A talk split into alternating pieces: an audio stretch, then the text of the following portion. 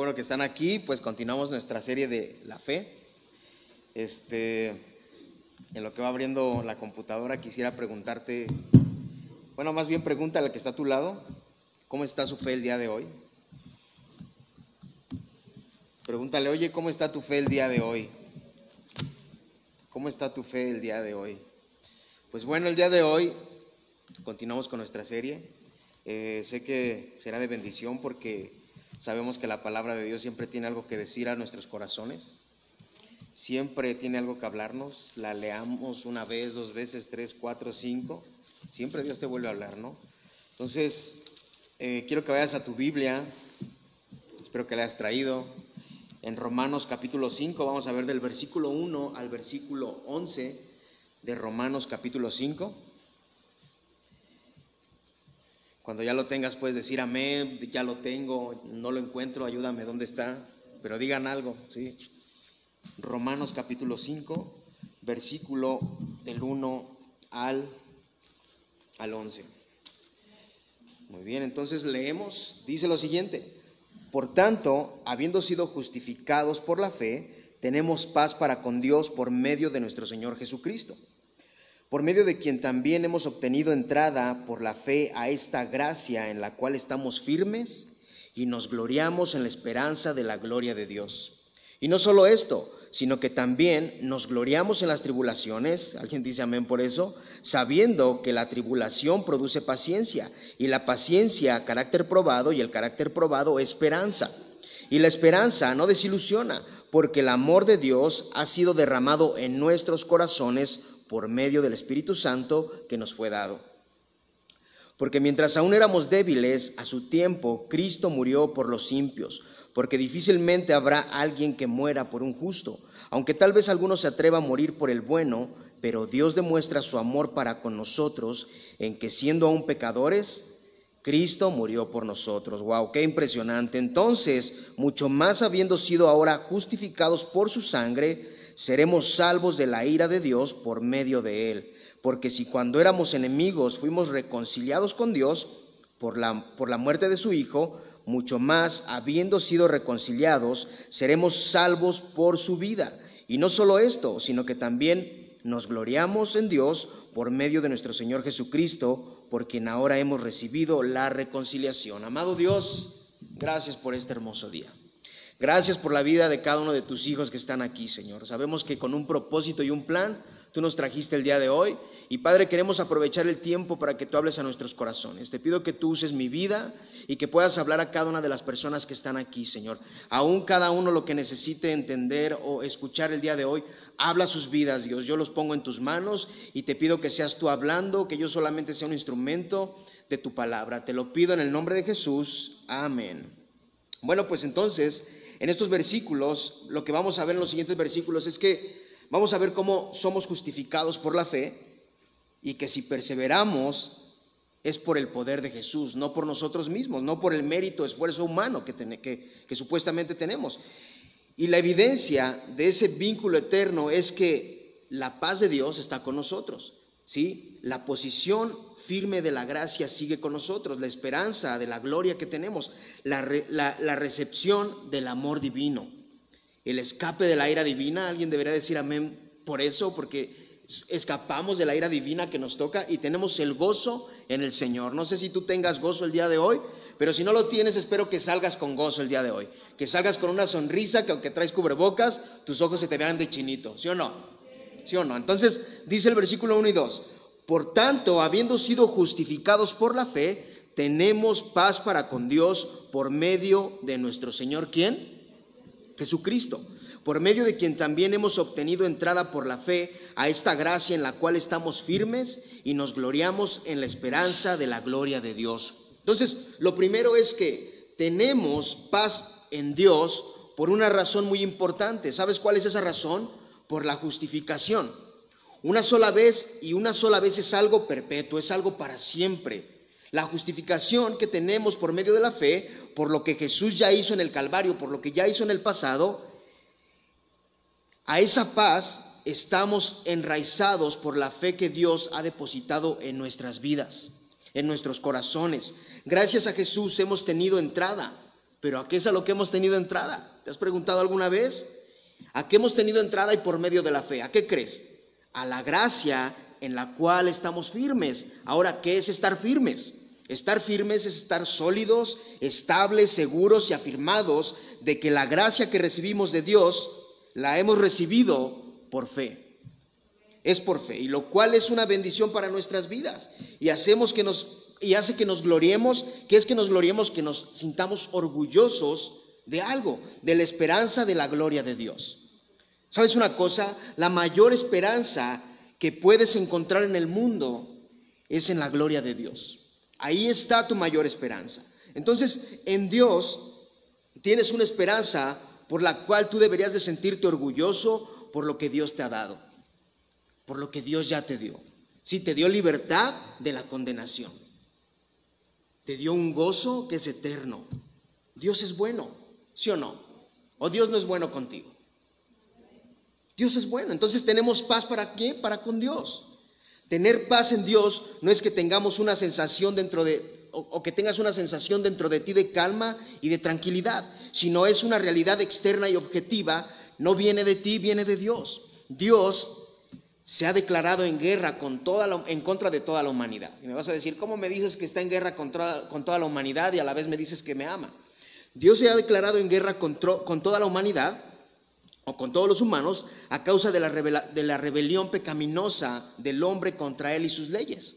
¿Sí? Dice Efesios capítulo 5 versículo 6, que nadie los engañe con palabras vanas, pues por causa de estas cosas la ira de Dios viene sobre los hijos de desobediencia.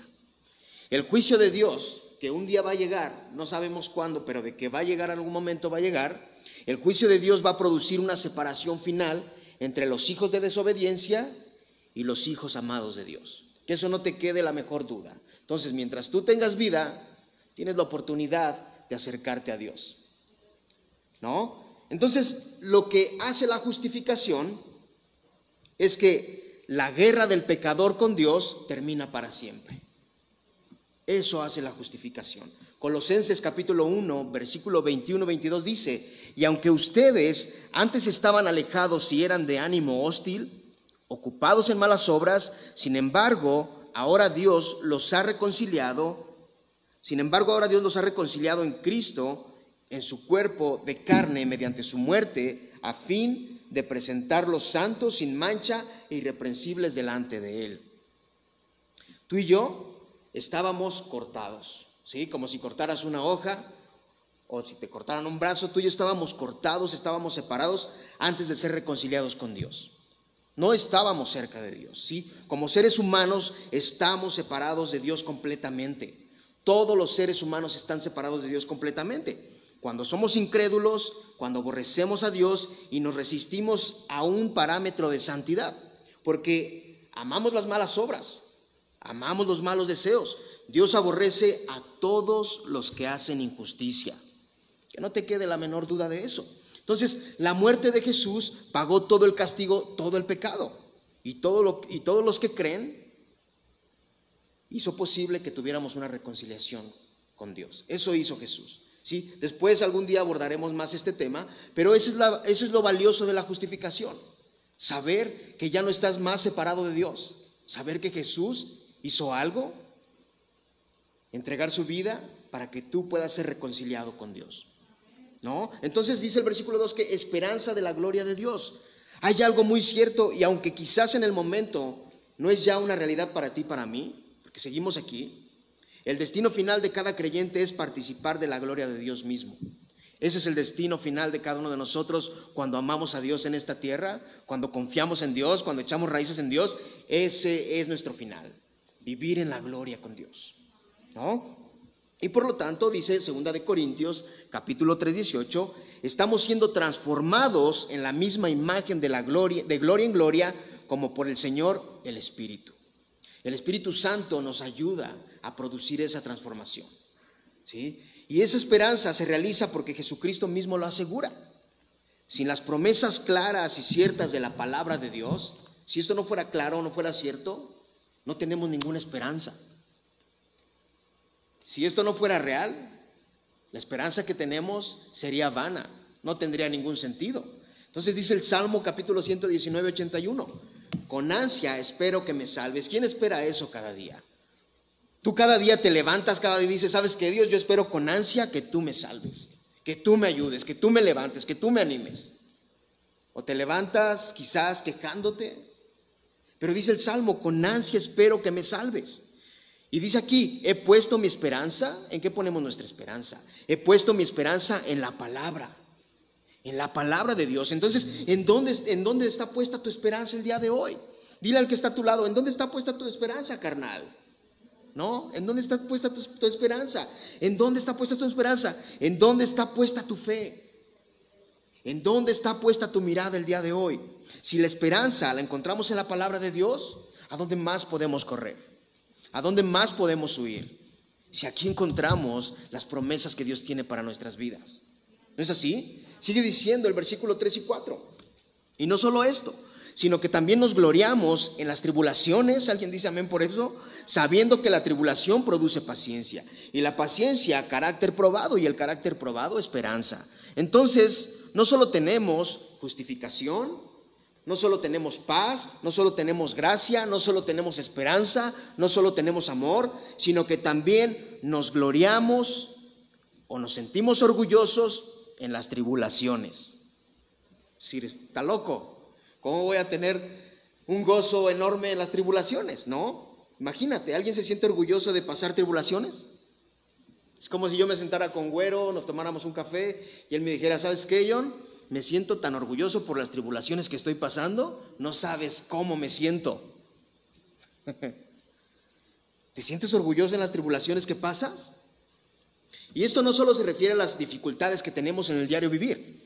Yo creo que tú y yo pasamos todos los días por momentos difíciles toda la semana, complicaciones, ¿sí o no? ¿O solo soy yo? Entonces, más que presiones diarias que tengamos, ya que tu confianza está en Dios, hay tribulaciones que son inevitables y que suceden, que no las podemos detener por la relación estrecha que tú tienes con Dios, porque tú sigues confiando en Dios, porque sigues amando a Dios, porque sigues poniendo a Dios en primer lugar, ¿no? Entonces, dice Primera de Tesalonicenses 3:3, a fin de que nadie se inquiete por causa de estas aflicciones, porque ustedes mismos saben que para que para, que para esto hemos sido destinados. Wow. Entonces, amar a Cristo o seguir a Cristo, siempre hay un precio que pagar. Siempre hay un precio por, pagar. Por decir, por ejemplo, siempre a finales de este mes, no recuerdo si es el día 29, pero cada año se, se, hace como un, este, se me fue el nombre, pero como un homenaje a todos aquellos que han sido mártires ¿sí? que han entregado su vida por Jesús. Te cuento una historia rápida de un libro, unos libros que me gustan muchísimo. Quizás ya la conté, pero la voy a contar otra vez. ¿No? Cuenta el libro que había una niña, una adolescente, 17 años, con su mirada fija en el piso, con una pistola apuntada en la cabeza, ¿no? Y diciéndole, ¿crees en Cristo? ¿Crees en Dios? Y ella dijo, sí, sí creo en Dios. Entonces le dispararon. Eso es una gran tribulación. Entregar tu vida Sí, hay cosas que son complicadas. Tú y yo deberíamos estar orgullosos porque aquí nos podemos reunir. Tú y yo deberíamos estar orgullosos porque podemos levantar las manos sin que nos estén hostigando o estar teniendo temor que nos esperen afuera. ¿Sí? Entonces, hay cosas que son complicadas como este tipo de cosas. Entonces, eh, en otros lugares son perseguidos, hay discriminación, son violentos con ellos, los golpean. Quizás a ti te discriminan o te hagan sentir que eres anticuado por lo que crees, porque crees en un Dios vivo. Quizás se burlen de ti, mira, ahí va la aleluya. Pero ¿qué importa? ¿Con quién tienes que quedar bien? ¿Con ellos o con Dios? Tú solo piénsalo, ¿con quién tienes que quedar bien? O no sé yo en qué situación estés metido, pero ten bien presente una cosa, que las dificultades producen beneficios espirituales incomparables. Eso producen las dificultades, beneficios espirituales incomparables. Entonces, ¿qué es lo que producen eh, eh, estas tribulaciones? Lo dice el versículo, ¿qué producen? Paciencia. Paciencia, ¿alguien necesita paciencia el día de hoy? ¿Sí? ¿Y qué hace la paciencia? Nos ayuda a resistir y, y nos da la capacidad de mantenernos firmes bajo el peso y la presión, por más terrible que sea la tribulación, sin rendirnos. Confiamos en Dios. Apocalipsis 14, 12 dice, aquí está la perseverancia de los santos que guardan los mandamientos de Dios y la fe de Jesús. ¿Aquí hay alguno de esos que son perseverantes? Sí, cuando tú y yo aprendemos a ser verdaderos creyentes en Cristo, aun cuando estamos en tribulaciones, si vienen tribulaciones, nunca perdemos la fe. No estoy diciendo que no por eso ya no me voy a quejar de nada, no. Aunque hay queja porque somos humanos, sigues confiando en Dios, sigues poniendo tu mirada en Dios y sigues diciendo, ¿sabes qué Dios? Sigo confiando en ti a pesar de que, esta tribulación me quiere tumbar, mi confianza sigue estando en ti. Cuando somos regenerados resistimos de principio a fin en obediencia a la verdad, sin importar que pueda arremeter contra nosotros, que nos pueda golpear, sin importar eso. Seguimos confiando en Dios. ¿Por qué? Porque cuando la tribulación produce paciencia, la paciencia que produce un carácter probado. Y el carácter probado nos produce a nosotros una esperanza. Di conmigo esperanza, pero no esperancita la de las memes, esperanza de Dios. Esperanza de Dios. Sí, la esperanza que tenemos en nuestras vidas es por medio de la fe en las promesas de la Biblia, las cuales son promesas de Dios para nuestras vidas. Aquí está tu solución, en la palabra de Dios. Aquí está la solución en la palabra de Dios. ¿Alguien tiene esperanza el día de hoy? ¿O alguien necesita esperanza el día de hoy? Dice el capítulo 5. Y la esperanza no desilusiona, porque el amor de Dios ha sido derramado en nuestros corazones por medio del Espíritu Santo que nos fue dado. Wow, la esperanza que no desilusiona es que el amor de Dios por nosotros ha sido derramado con tanta plenitud, con tanta abundancia, en cantidades limitadas, no, en cantidades ilimitadas. ¿Sí? Que lo que hace apasiona nuestros corazones, apasiona tu vida y sigues confiando en Dios. ¿Sí? Eso hace. Dios ha implementado en nuestros corazones la evidencia de que permanecemos en Él. ¿Y sabes en qué consiste? En una cosa, en que amamos a aquel que nos amó primero. Amamos a aquel que nos amó primero. No fue tu esposo quien te amó primero. Dios te amó primero. Amamos a aquel que nos amó primero. Entonces, dice en Gálatas 5:22, los frutos del Espíritu es que es amor, todos sabemos esto, es amor, gozo, paz, paciencia, benignidad, bondad y fidelidad.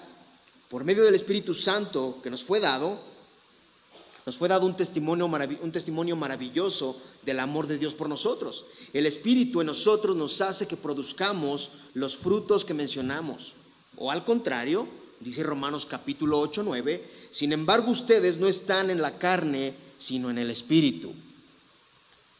¿Alguien está en la carne hoy o está en el Espíritu? Y no me, refiero a que estés flotando por ahí. Sin embargo, ustedes no están en la carne, sino en el Espíritu. Si en verdad el Espíritu de Dios habita en ustedes, pero si alguien, pero si alguien no tiene el Espíritu de Cristo, el tal no es de él. Hay una cosa, o pertenecemos a Dios o no pertenecemos a Dios. No hay otra sopa.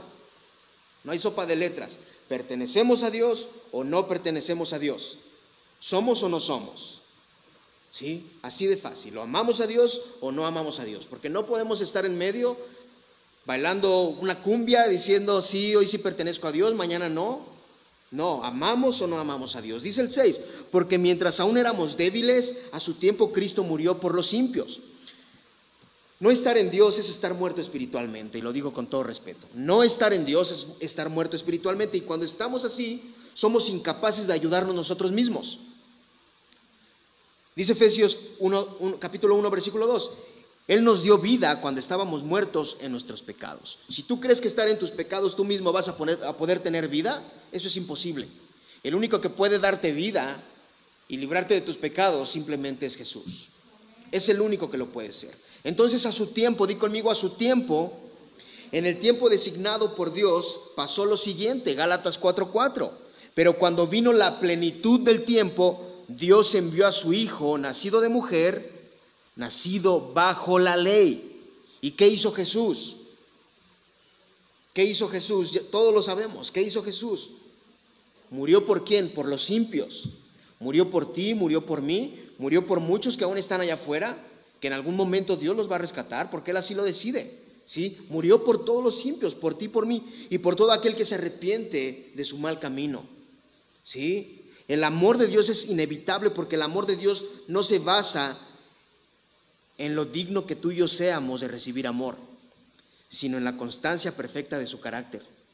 Sí, en eso se basa. No porque te vendan la historia de que, ay, es que tú eres, tú eres, tú eres la persona perfecta de Dios. Sí, estás hecho como una luz. No, no. Es porque Él quiere amarte. Es porque Él quiere amarnos. Por esa razón. Sí, el supremo amor de Dios vino, llegó cuando éramos más despreciables. Sí, cuando nadie daba nada por ti. Cuando a nadie le interesabas. Cuando para los demás no eras nada. En ese momento vino el amor de Dios. Pero ¿sabes una cosa? Yo, Dios me ama y digo que amo a Dios, pero qué difícil es amar a mi prójimo. Qué difícil es amar al prójimo, ¿sí o no? Dice Mateo 5:46, si ustedes aman solo a quien los ama, Dios no los va a bendecir por eso. Recuerden que hasta los que cobran impuestos para Roma también aman a sus amigos. Es fácil amar a los que te aman. Es fácil decir yo amo a mi familia y nada más. Yo amo a mi círculo de amigos. Yo amo a nada más a tales personas. Eso es facilito. Eso es muy fácil amar a las personas que nos rodean, pero qué difícil es amar al que es como una piedrita en el zapato. Yo no, ¿no? Pero el amor de Dios es supremo, ¿sí? Que Dios nos dé la gracia para amar aún aquellos que no queremos amar. Que nos dé la gracia, ¿sí? Porque tú y yo no somos dignos del amor de Dios, mas sin embargo nos muestra amor, nos muestra perdón ¿Sí? ¿Sí o no? Dice el 7. Porque difícilmente habrá alguien que muera por un justo, aunque tal vez alguno se atreva a morir por el bueno. Ese es el amor que podemos dar, tú y yo. Y muchas veces a lo mejor tú puedes decir, sí, yo doy la vida por mi mejor amigo, ¿no? Entonces, ese es el amor que tú y yo podemos dar y a veces es muy difícil que lo demos. Dar la vida por alguien que amamos es, quizás a veces es difícil. Y aún lo pensarías, ¿no?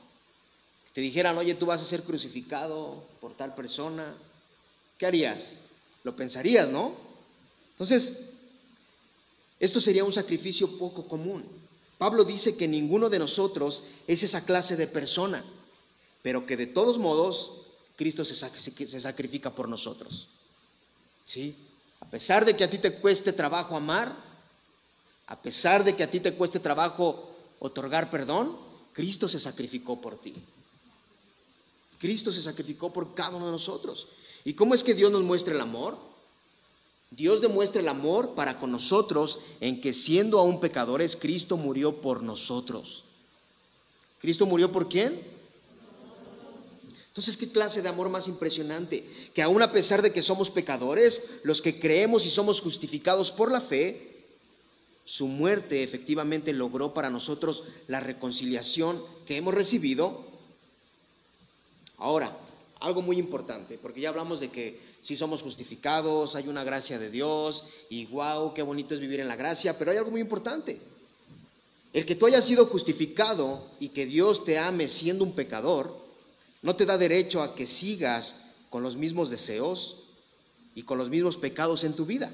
¿sí? Debe de haber un cambio dentro de ti donde tu deseo más profundo sea vivir la norma de Dios, no la de tu chuleta, no la de tu carne, no la de tus deseos, no la de tus propias concupiscencias. ¿Sí? Debe de haber un cambio real en tu corazón. Si te presenta el pecado, no tienes que ir corriendo. Ahora tienes a dónde ir y orar y pedirle que te ayude en tus debilidades. ¿No? Entonces dice el 9, entonces mucho más, habiendo sido ahora justificados por su, por su sangre, seremos salvos de la ira de Dios por medio de él. ¿Somos justificados por qué? ¿Por su qué? Por su sangre. Todo el panorama de la muerte de Cristo, del derramamiento de sangre, algo que era necesario para cumplir las, eh, las imágenes del sacrificio aceptable del Antiguo Testamento, donde en el Antiguo Testamento sacrificaban un cordero para que si Dios recibía bien ese sacrificio, un año el pueblo celebraba y decía, wow, eh, Dios nos perdonó, ¿no? Pero ahora Jesús estaba derramando toda su sangre, absolutamente toda, para librarnos de la ira de Dios, y no solo por un año, sino por una vida eterna. Eso debe darte alegría. Eso debe decir, wow, qué impresionante, cuánto me ama Dios. ¿O será que sientes que Dios no te ama?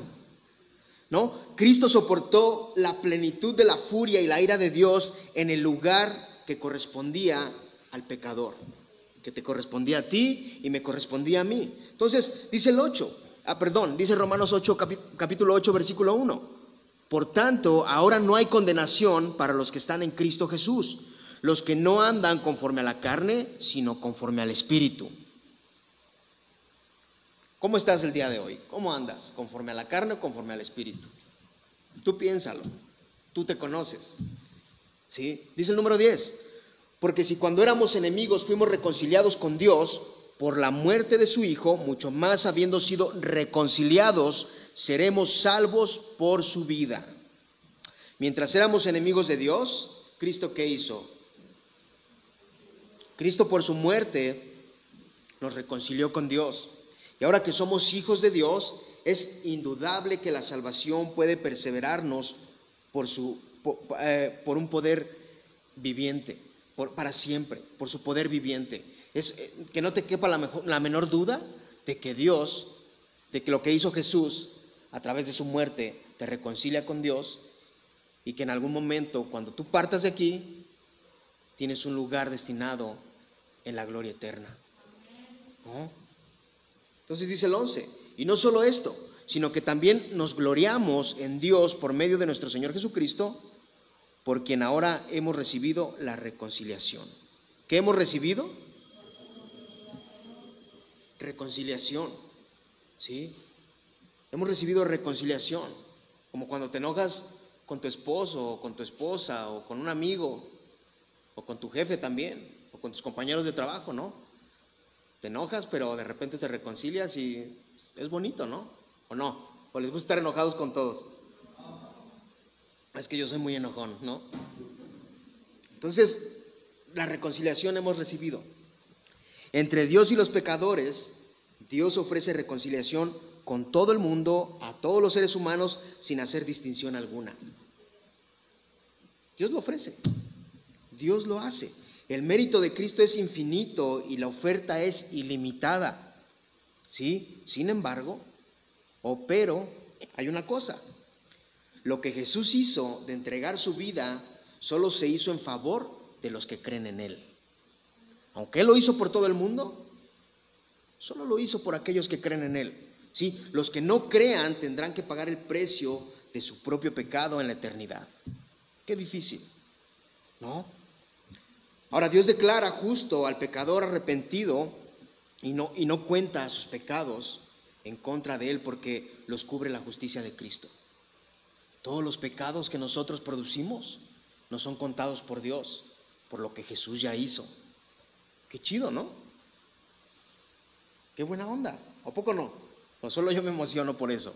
Entonces, en el momento que deposita, depositas tu fe de todo corazón en Cristo, y su muerte en sacrificio perfecto, Él te hace justo.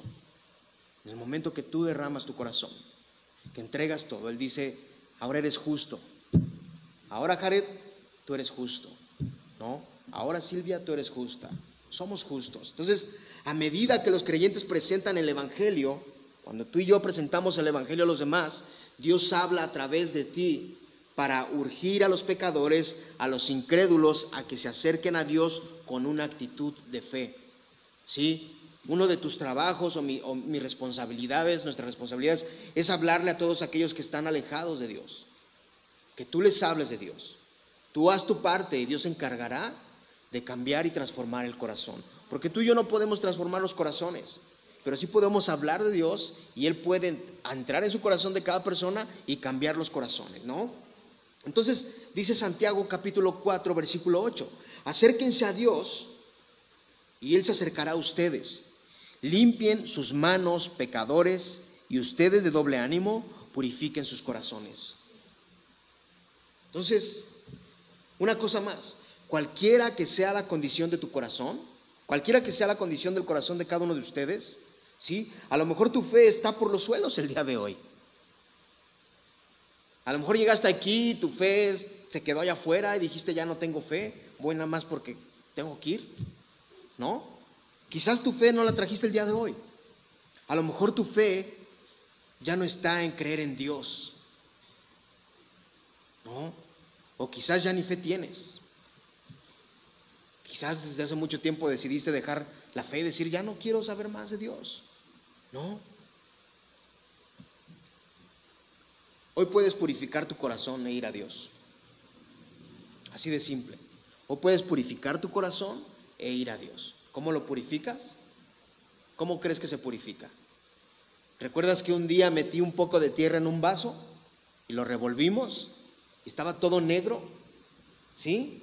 Muchas veces cuando nuestra fe está por los suelos, solemos actuar de una manera equivocada. Pero ¿sabes cuál es la mejor manera de purificarlo? Ir a Dios, ir a la palabra, ir en oración. Y si no aguantas más, decirle, ¿sabes qué Dios? La neta es que ya no aguanto más esta situación, ya no aguanto lo que estoy pasando. Y estar hablando con Él y Él va a ir purificando tu corazón hasta que saque lo negro de tu corazón. De esa manera puede ser purificado. ¿Sí? Entonces, podemos ir a Dios y ser purificados, ir a Dios y pedirle que active una vez más tu fe. No sé si tú necesites eso, pero si necesitas que Dios active tu fe, tú puedes hacerlo el día de hoy. Y solo puede hacerlo. La oración sincera tiene poder y la palabra de Dios tiene poder. ¿Sí? Podrá faltarte el mejor libro que puedas tener, pero lo que no te puede faltar es la palabra de Dios. ¿Sí? Podrás tener podrás no tener el último libro de Harry Potter, pero tienes que tener la palabra de Dios. ¿Sí? Tienes que tener la palabra de Dios. Entonces,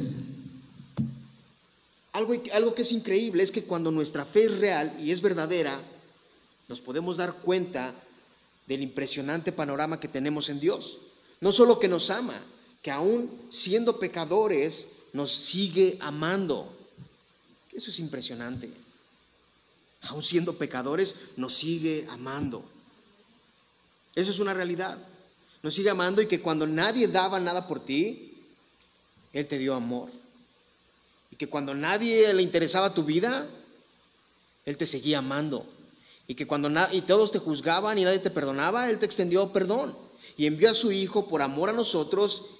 Y no solo tenemos justificación, no solo tenemos paz, no solo tenemos gracia, no solo tenemos esperanza, no solo tenemos amor de parte de Dios, sino que aún en las tribulaciones tenemos las promesas de la palabra de Dios. Eso es impresionante. Y entre más relación tengas con Dios, más vas a comprender la gracia y la santidad de Dios. Vas a entender lo que es amar a Dios en carne viva. ¿Sí? Así de impresionante es nuestro Dios, porque eso por, por eso es que por eso por eso es que es mejor poner nuestra mirada en Dios, ¿sí? que poner nuestra mirada lejos de Dios. Por esa razón, porque en él vas a encontrar justificación, Vas a encontrar paz, vas a encontrar, encontrar, gracia, vas a encontrar esperanza, vas a encontrar amor y vas a encontrar misericordia. Y si tú y yo amamos a Dios, tenemos que aprender a amar a todas las personas. A mí no me salgas con el cuento de que yo no puedo amar a nadie, porque entonces usted no ama a Dios. Así de simple, ¿sí? No podemos decir que Dios nos ama y no amar a los demás. Tenemos que aprender a amar a las personas. ¿Sí? Entonces quédate con esto. Yo soy justificado por Jesús. Yo soy yo tengo paz, tengo gracia y tengo esperanza y él me da misericordia. Si tu fe hoy no es la fe que tú esperabas, si tu fe hoy está por los suelos, si el día de hoy decidiste decir, ¿sabes qué? Yo ya no te quiero tener fe. Me cansé de Dios. Purifica tu corazón purifica tu corazón y aprende que en las tribulaciones producen una paciencia que nadie más te puede dar, que el único que te puede dar esa paciencia y producir una esperanza en ti es Dios. Es el único que lo puede hacer. ¿Por qué no oras conmigo? Y si tú necesitas oración al final, levanta tu mano. Amado Dios, te agradecemos el día de hoy por lo infinito de tu amor, por lo glorioso que tú eres. Padre Santo, te agradecemos a ti lo bueno que tú eres. Y Dios, estamos agradecidos contigo por lo que hiciste a través de la muerte de Jesús. Gracias porque entregaste a tu Hijo por amor a nosotros.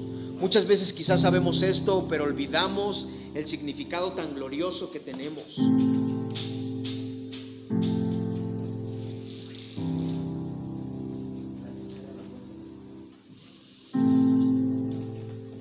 Sea la gloria, Jesús, por lo que hiciste a través de la muerte de Jesús. Padre Santo, el día de hoy en fe creemos que somos justificados, que tenemos paz y que nos extiendes gracia. Y en ti existe una esperanza que es eterna. Espíritu Santo sigue obrando nuestras vidas, aun en los momentos que nuestra fe está siendo debilitada. Pone en nosotros el deseo de buscar más de ti, el hambre y la pasión por ti. Pone en nosotros el anhelo de vivir de una manera cristocéntrica y no de una manera orgullosa, no de una manera arrogante y pensando que no necesitamos de ti.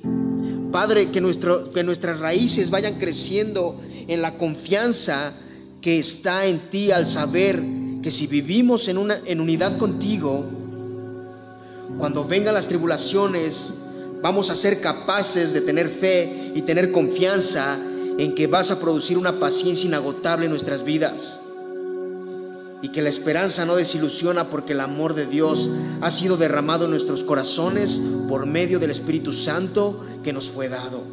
Te pedimos que obres en fe en nuestras vidas, en nuestros corazones, para cada día que podamos anhelar ser más como tú y menos como nosotros. Te lo pedimos en el nombre de Jesús, amén.